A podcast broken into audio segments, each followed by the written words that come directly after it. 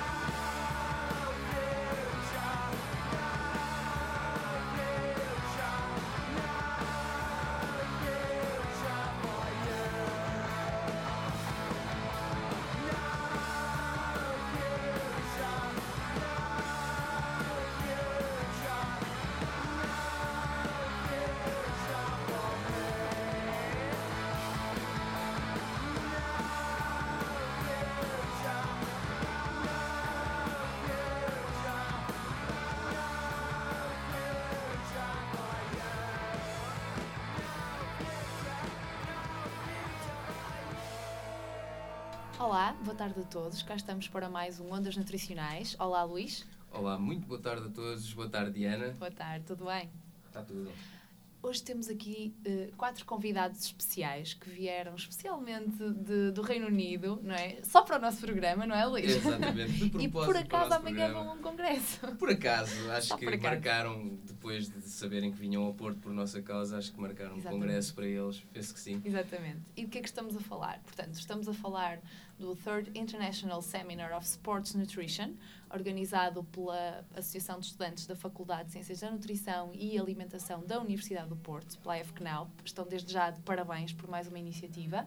Um, este seminário vai decorrer então amanhã, dia 18 de novembro, na Fundação Engenheiro António de Almeida. Uh, bom, não sei se ainda haverá vagas, mas suponho que não. Eu, infelizmente, não vou poder estar, mas tu vais, não é, Luís? Obviamente que sim. Ótimo, depois vais-nos contar tudo, Claro. certo? Ahm, para isso, passo então a apresentar muito brevemente os nossos quatro convidados, eles depois vão fazer a sua própria apresentação. Connosco temos então uh, o Dr. uh, Chris Shaw, o Dr. Ed Chambers, uh, o Dr. John Campbell e o Dr. Oliver Witter. Hi guys, Hello. Hi. nice to meet you. Um, pronto, vamos falar em inglês, não é? Uh, portanto, uh, pedimos um bocadinho de compreensão da vossa parte, mas para vocês também já deve ser fácil, certo? Isto Sim. provavelmente será dobrado, por isso também não. Pois, depois vamos, tentar. pensar, vamos Exatamente. pensar, vamos pensar nisso. Bom, mas para já vamos falar em inglês. Um, vou começar por pedir que se apresentem os nossos convidados. So, you can start the, your own presentations, okay? Uh, Oliver. Hola. Uh, um, it's, my name's Ollie Witard. I'm from uh, the University of Birmingham, and it's great to be back here in, in Porto, having been here last year for the second conference. Um, so, my uh, research interests are in protein metabolism. Um, so, I'm interested in how protein nutrition can be manipulated to improve muscle mass. Um, so, um, from looking at the timing of protein to the type of protein that you eat to how much protein that you should eat to build muscle mass. Um, also interested in um, other areas um, such as um, how maybe carbohydrate nutrition can impact um, intense training as well. I did my PhD at the University of Birmingham and I'm now a research fellow. Okay, nice. Thank you. And next we have Chris? Yes, that's right. Um, yeah, my name's Chris Shaw. I um, I finished my PhD uh, around three years ago, and I now work as a research fellow in the um, Sport and Exercise Sciences Department at Birmingham University. Um, I'm working on several different projects, uh, but my main main research area is on um, the effects of regular exercise on um, health and metabolic health, and how it can improve um, health in obesity and also type 2 diabetes. So, uh, one of the projects we're currently working on is um, looking at different types of exercise and nutritional interventions to improve metabolic health. Nice, thanks. And next we have Ed, right? We do. yeah, good evening. Um, yes, my name's uh, Dr. Ed Chambers. Uh, I completed my PhD in 2008 at the University of Birmingham. Uh, this research was looking at the effects of carbohydrate feeding during exercise and its effect on exercise performance. Uh, more specifically, what we were interested in is how carbohydrate feeding can improve uh, exercise performance of events lasting around one hour um, such as half marathons uh, and uh, 40 kilometre cycle time trials, which are common sporting events, as it's been known that if you give people carbohydrate during these events, it improves people's performance. But what's not known is the mechanism, how it has this effect. And what uh, my research showed is that just by simply tasting a carbohydrate, you can improve uh, performance. So there appears to be direct signalling occurring between the mouth and the brain that can lead the muscle to become more active leading to improved performance. Um, I now work in London at Imperial College, where my research interests have changed somewhat. I'm now looking at the effects of giving obese individuals dietary fibre supplements, um, which are believed to uh, reduce people's appetite in a hope of uh, improving their weight loss over uh, long periods. Mm-hmm. Nice.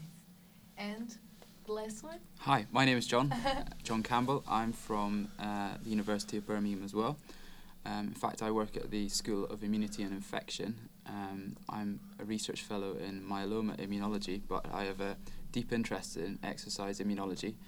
Um, I completed my PhD at the School of Sport and Exercise Sciences, investigating the effects of exercise on immune cell function and mobilization during exercise. Uh, we are particularly interested in the phenotype of cells that are mobilized during exercise and what impact that might have on health. So, in particular, we were interested in, in determining the effects of exercise on vaccine responses. We looked at the responses to influenza and hepatitis B vaccination, and we found that exercise can actually boost vaccine responses. And we, we've also done a number of other studies, which um, I'll be touching on in tomorrow's presentation. Okay, thank you. Uh, well, I've noticed that you've all started your studies, uh, at least the, the PhDs, at the, the University of Birmingham, Birmingham, right? Correct. Well, could you tell us uh, what it was like? W- w- how's your experience there? What are the conditions to make investigation? Is it, uh, is it? Do you consider it to be a good school? Obviously, it's kind of a, a, a biased uh, statement, but could you describe us the conditions you have, the the Is it difficult to be a researcher to- in to- the to be a United researcher? Kingdom? yes? are there fundings? Uh, how how is it? How how how is to research in the UK? Uh. Uh, Okay. Um, well, from from my experience, I, I did my PhD, started my PhD in 2003, and at that point we were still in an old building, and we had limited facilities, and we were scattered across the campus, um, so that made things quite quite difficult. And um, but in the last year of my PhD, we actually moved into a into a brand new building, um, with brand new labs, um, which made things made life and research much easier. Um, we had some we have some really top facilities now, um, which made a lot of our work yeah will run much uh, much smoothly, much more smoothly, and um, yeah. So I think it's a it's a great place to be in Okay. Birmingham. Um, do you publish uh, regularly? Do you attend congresses regularly? How, how does that work in England? In he, here in Portugal, we must ask uh, uh, for funding for the trips. Uh, how is it in England? For the students, Yes, for students. for. PhD students, Yes. um, there is um, a small amount of of funding available um, within the school, but mostly um, you have to find the funding yourself from different funding agencies or charities, or if you're lucky and your uh, supervisor has a lot of money, um, then you may have more opportunity to go to um, further afield to conferences in America and things like that. But that's not always the case. Okay, it's so kind of- it's not easy, right? Here in Portugal, it's difficult, and in the United Kingdom, also, right? To be a researcher and make that um, your job, right? yeah, I think it's it's very competitive. Yes. Uh, definitely in the UK as well, it's it's competitive. Um, so you have to, you know, um, do the best work that you can. be the best. Be the best. Try to be the best. So are the economic times we live in as well, that the funding uh, the for world, so- research has been cut. So any research that you have to be done has to be is very much scrutinised for its impact on um, you know, health and society, Mhm. for its social and economic benefits. And I think we're quite lucky the work that we do, um, exercise can the benefits are quite easy to actually sell. So we are in a, a quite lucky position somewhat that that um, although funding has been cut, the work we're doing is quite relevant to the you know obviously the obesity ec- epidemic that's obviously worldwide. very, very so we we can contribute somewhat to these yes. Problems. And uh, why sports nutrition? Why did you choose this area to work, Oliver? guess I'll take that one. Uh, I think it's quite an interesting. Um, this is a terrible word to use, but it's like a sexy kind of discipline. I think.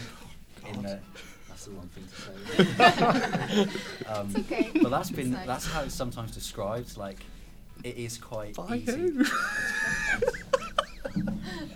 I don't know. But it's just, I don't know. There's a lot of uh, a, a positive with it is there's a lot of application to say not just um, funding agencies, but maybe companies as well. Um, so, for example, my research is funded by GlaxoSmithKline, um, who are Lucozade. So they're interested. They're a big company that have a lot of money, and they can. They're interested in the kind of work that that we're doing. So, um, but from my interests, it, sports nutrition was something that I was always interested in from even during the undergraduate days as well. What about you, Jean? Sports nutrition? Yes, why? Uh, good question. It's something that I'm a bit more peripheral to than these other boys. Um, I, I- I'm here tomorrow to discuss exercise and immune function with the nutritional element attached to it. But my area of expertise is more the effects of stress and exercise on immune immune function itself. Um, I only I have I have some experience of nutrition, but that's something that I think these boys have, have chosen. My area, I've chosen because it's it's a very novel field. Um. Research was started in started in it hundred years ago, but it was very limited. Only a couple of people dabbled in it. So it wasn't until the 70s and 80s that the field started to grow and grow. And the area of immunology was sort of matched with that exercise and im- exercise immunology and immunology, and uh, finding lots of new things and What are the main findings findings in that area? Um, now? it's, it's it's, it's a sort of rapidly growing field. The main findings are that exercise is very important in preventing against many cancers. Exercise um, can also, have we found, improve vaccine responses. But on the other hand, exercise can also be detrimental to your health, and that's something that we're going to touch on tomorrow. Um, you'll find that exercise can actually increase your likelihood of catching upper respiratory tract infections. So, symptoms include colds, um, increased phlegm, uh, coughing, such such things like that. Um, so, if you were to conduct an ultra marathon, say, uh, you might have an increased rate of upper respiratory traction, uh, tract infections in the following days afterwards. Um, there are nutritional aids that can can boost your your chances. Like? Of, uh, well, I'll touch on that tomorrow, shall I? I don't want to give it all away. Yes, I understand. So, um, you are talking more about the regular exercise, not about uh, high competition exercise, right? Um, what we found is that the chance of infection is greatly increased based on your your output. So if you were to to over overtrain or Mhm. overreach on a day-to-day basis, you're increasing your chances uh, of catching an infection because you're overly stressed. Um, when you're overly stressed, you have a suppressed immune system, and if you encounter any uh, any agents that might be potentially infectious, then your body's suppressed, and you're likely to, to get infected with that with that agent. Mm-hmm. Nice. And what about your work, Ed? I thought I, I think that's uh, really interesting how the taste Mm. could affect uh, the um, the whole system. Uh, could you ex- explain more about Yes. Um, so that mechanism? what we found, we, we used uh, a neuro imaging technique called fMRI, um, which uh, looks at the effects of the brain to different stimuli. And what we did was compare the responses to tasting a carbohydrate solution to an artificial sweetener. So something that, although is sweet, doesn't contain any calories. And what we found was that although the uh, participants uh, were unable to know any difference between a sweet caloric substance versus a non caloric sweet substance, there were different patterns of brain activity to tasting these two substances. So the carbohydrate solution activated additional brain regions, and particularly in these reward centres in an area called the ventral striatum. And this part of the brain has been shown to be involved in motor control and can influence the excitability of your motor cortex, which is important for generating any actions. So the theory is that just by tasting a carbohydrate solution, you can improve the excitability of your motor cortex, which obviously then during exercise will have performance benefits. Okay, that's really interesting. That's all mechanism behind the the the process, the, Yes, the it's- improving. So it's suggesting that as well as carbohydrate ingestion during exercise, as well as it's serving as a substrate, so an actual fuel to your muscles, it, it is also a positive signal to the brain as well. So there's two, so sort of a peripheral mechanism and a central mechanism from actually ingesting carbohydrates during exercise.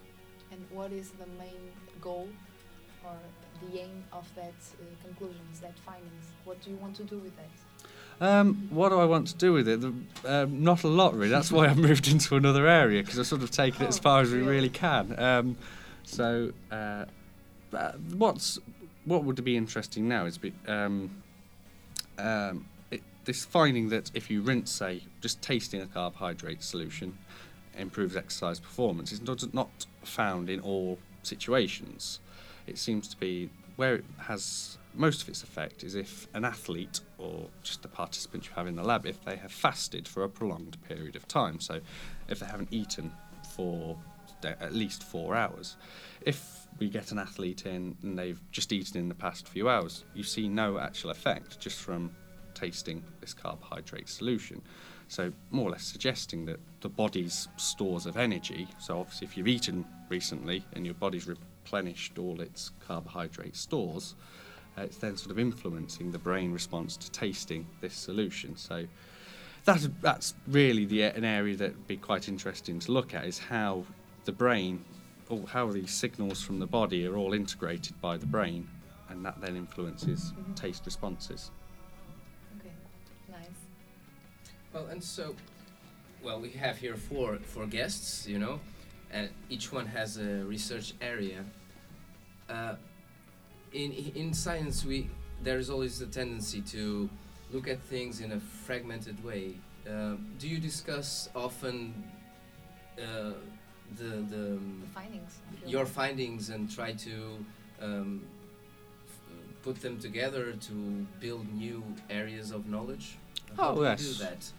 I, no, I think it's. Um, I'd say we're, as well as being academic colleagues, we're also friends as well. Who, uh, so, um, I'm interested in like John's area of research, looking at um, you know, immune im- immunology uh, and whatnot, and that's that's effects on the body, uh, and work which I'd like to do.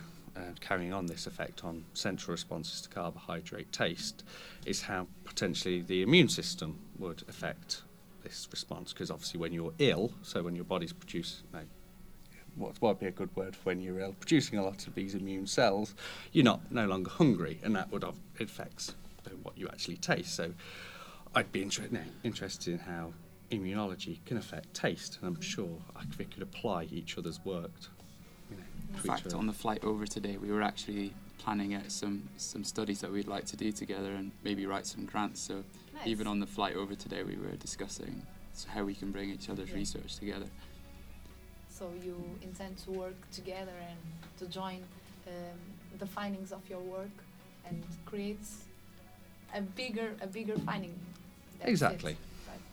I think if you can combine skills that you Yes. have with, with other people and knowledge, then you can make the research projects much stronger and much more likely either to get funding or to be successful. So Mhm. I think that's a good way forward. Yeah.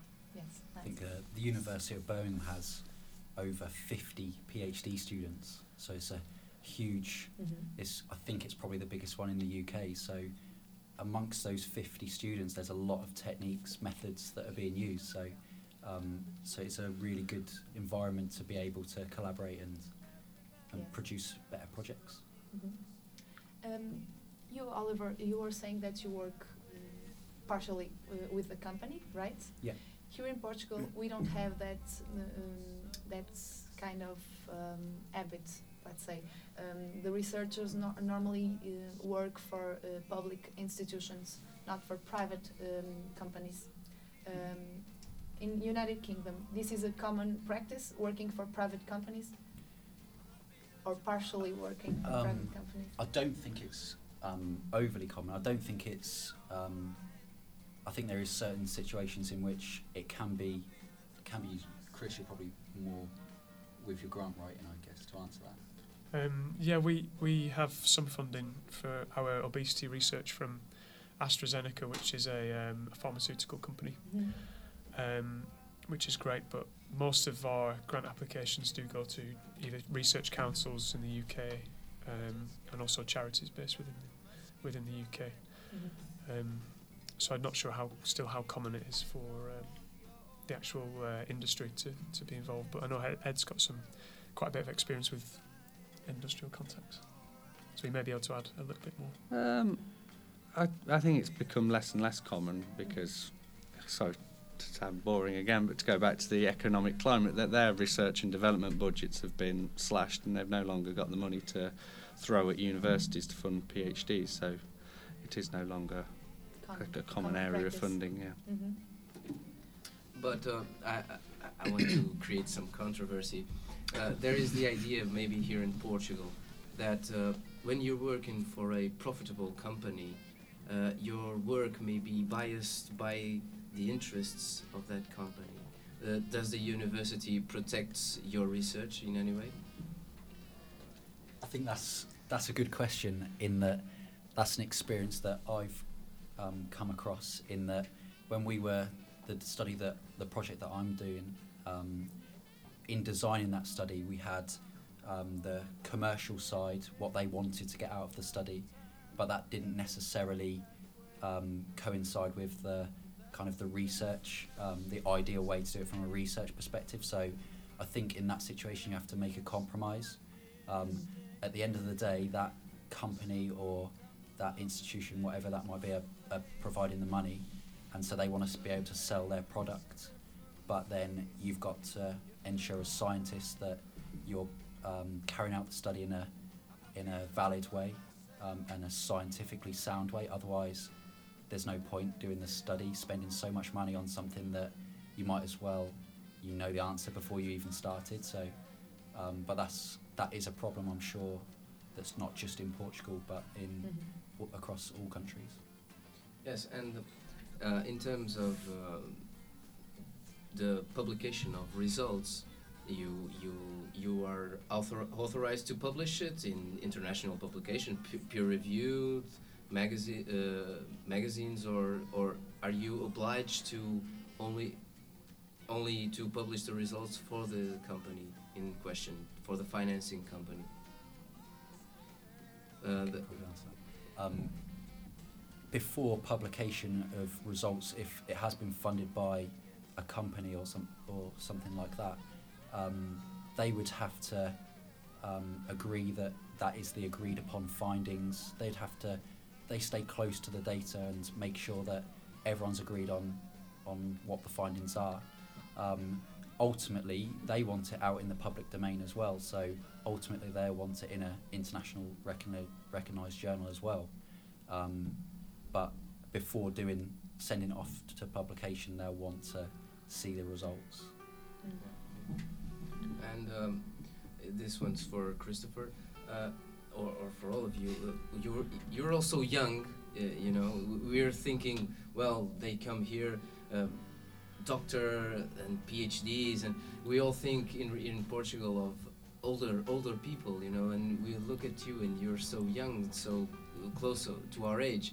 Uh, do you teach in the university already, or you, you're you're just focused on uh, research? Uh, Christopher. Um, yeah, I, I, I do teach. Um, as part of my fellowship, I um, I'm on a track to become a lecturer, um, and that's in two years. I'm due to to take up a lectureship. Oh, that's a different category, right? Like uh, fellowship and then a lecturer, That's right? Okay. that's that's right. So I'm on a fellowship at the moment, which progresses to a lectureship. Um, so as part of my progress, I have, my teaching responsibilities increase each year. Um, so this year I'm taking on quite a lot of lectures and other kinds of teaching in the lab. I have quite a lot of project students and also PhD students to teach, which is uh, it's very challenging to try and stay on top of it all, but it's also great fun um, and very re- rewarding because um, the students we have are, are very good, they're very motivated, and um, yeah, it's very enjoyable to work with students like that. Uh, um, how about uh, foreign students? Are there many foreign students uh, at your school? Any Portuguese students? Yes. There was actually, yeah. We, um, in case he potentially is listening, his name is Amadeo Martins. Uh, he's um, he's in what 30s or 40s, I would say. Um, he is a PhD student. He was a colleague of. He was in my year actually. Um, he was from Porto. Um, he was studying the effects of. Um, I actually don't know what he was actually studying. I don't think he did. yeah, I, I'm not Amadeo, sure. what were you studying? Can you phone him, please? He he um, he's now concluded his studies and he's now hoping to, to do as Chris and, and we're doing and Mhm. um, go into teaching students uh, over here in Porto. And uh, are you aware of the, the, the work uh, that here in Portugal uh, our researchers are doing in this area of sports nutrition, or uh, are you aware of, of that? We've Or, um, let's say, do you look at Portugal in that way? Um, we know of there's a few authors that we know of. Um, I know Vitor is going to be Teixeira. I'll probably pronounce that wrong, um, but he's going to be here tomorrow. So um, we've met him at international conferences and shared a few beers with him at the international conferences as well. And so we know of his work with antioxidants Mhm. and exercise and and other authors as well, such as um, again I'm going to pronounce this horribly, but Moreira. Moreira. Um, Moreira. Moreira, Moreira. yeah. Um, so yeah, there is. Um, David. there's some authors that we've read their papers, and it's always great to meet them because you you read a paper with Vitor Teixeira on, and then you go and meet him the next day, and you kind of have it in your mind that he's going to be like a stereotypical professor with a big long beard, and, He's and he's not. not at all. So um, he looks like Luis Figo. So, uh, so yeah, It's a that's compliment. Yeah. So, uh, so yeah, that's Nice. that's what. Yeah, we've definitely read some somewhere. their work. And would you like to do? Uh, let- say, John, you were. Oh, I was just about to add, Ollie's very close to me. He sends emails to him with Beijinho uh, written at the end. Beijinho. I didn't realise what Beijinho. Meant. I thought it meant goodbye. So uh, so I was writing that, and um, yeah, okay. v- uh, Vitor told me that you don't want to be saying that to another bloke. Yes, it's kind of uh, over tenderly. Bit too tender. Yes. okay. Um, well, um, ha- how's how's your experience here in Portugal? Uh, you well, you, you, we've met your problems with with the language, but that's per- perfectly normal. My English is not uh, so good as well, but. Uh, uh, you s- you've came here last year. Uh, who's here for the first time? John. John is right. What do you think about our, our country? Oh, well, it's got a fantastic history. I'm very excited to be visiting for the first time. Um, unfortunately, we're only here for a couple of days, but um, I'm hoping that um, in our spare time we'll be able to go down to the old town and explore the city. Mhm. I've heard a lot of good things about the, the wine tasting tours, and uh, there's obviously a lot of colonial history associated with, with this port town. Um, so, yeah, very excited to be here. Okay, you should um, be here at spring because now we, uh, the, the weather is quite bad. So For us, this is still good. yes, yes. okay. Uh, how about you, John? Uh, how have you came to Portugal? Uh, how about you, Ed? I'm sorry. I have been to Portugal once before. That was uh, on a ho- family holiday to the Algarve, but this Oh, is very different in Porto, and I'm enjoying it immensely. Christopher. And Chris?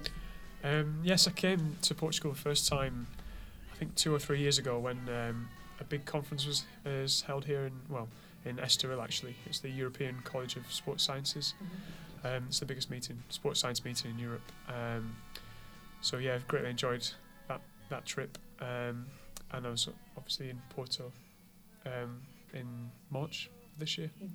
and yeah, I've always greatly enjoyed visiting, and uh, very uh, pleased to be invited back. And you, Well, Oliver? you, Oliver? Um, so yeah, this is my second visit to Porto. Um, like Chris, also went to Estoril for the conference and um, spent some of the time at the conference and most of the time on the beach, um, looking at all the pretty girls. in March. Uh, I don't know. July, July, I think. I think. July. July, yeah. Great. Um, and I've been to Lisbon as well, and much preferred Lisbon to Porto. So no, I'm only, I'm only joking. So, I, I like Porto the best. So. Nice.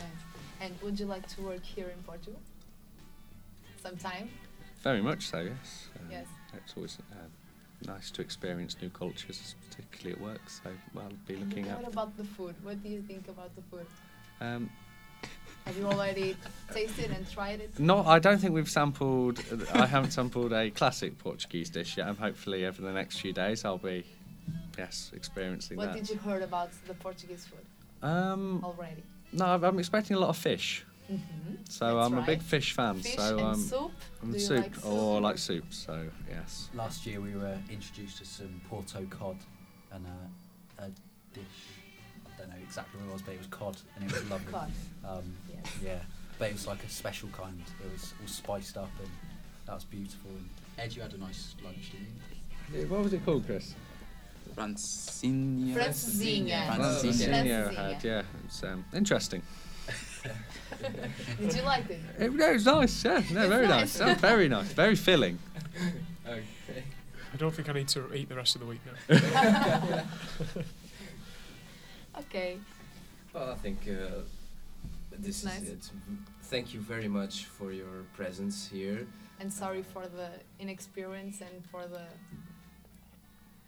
For all the- kind of uh, of. No, thank you. No, thank you for your hospitality and look forward to maybe coming back one day. Yes, you are all welcome. Thank you. Thank you very much for being here. Okay, and enjoy your visits and the, the seminar tomorrow. Okay. Thank you. Thank you. very much. E pronto, e ficámos com esta entrevista internacional, não é? Em inglês, não a é, nossa primeira internacionalização aqui no Ondas Nutricionais. Uh, Resta-nos despedirmos com Exatamente. um até já e um até para a semana. Até para a semana, talvez. E aproveitem bem o seminário para quem vai amanhã. Boa tarde.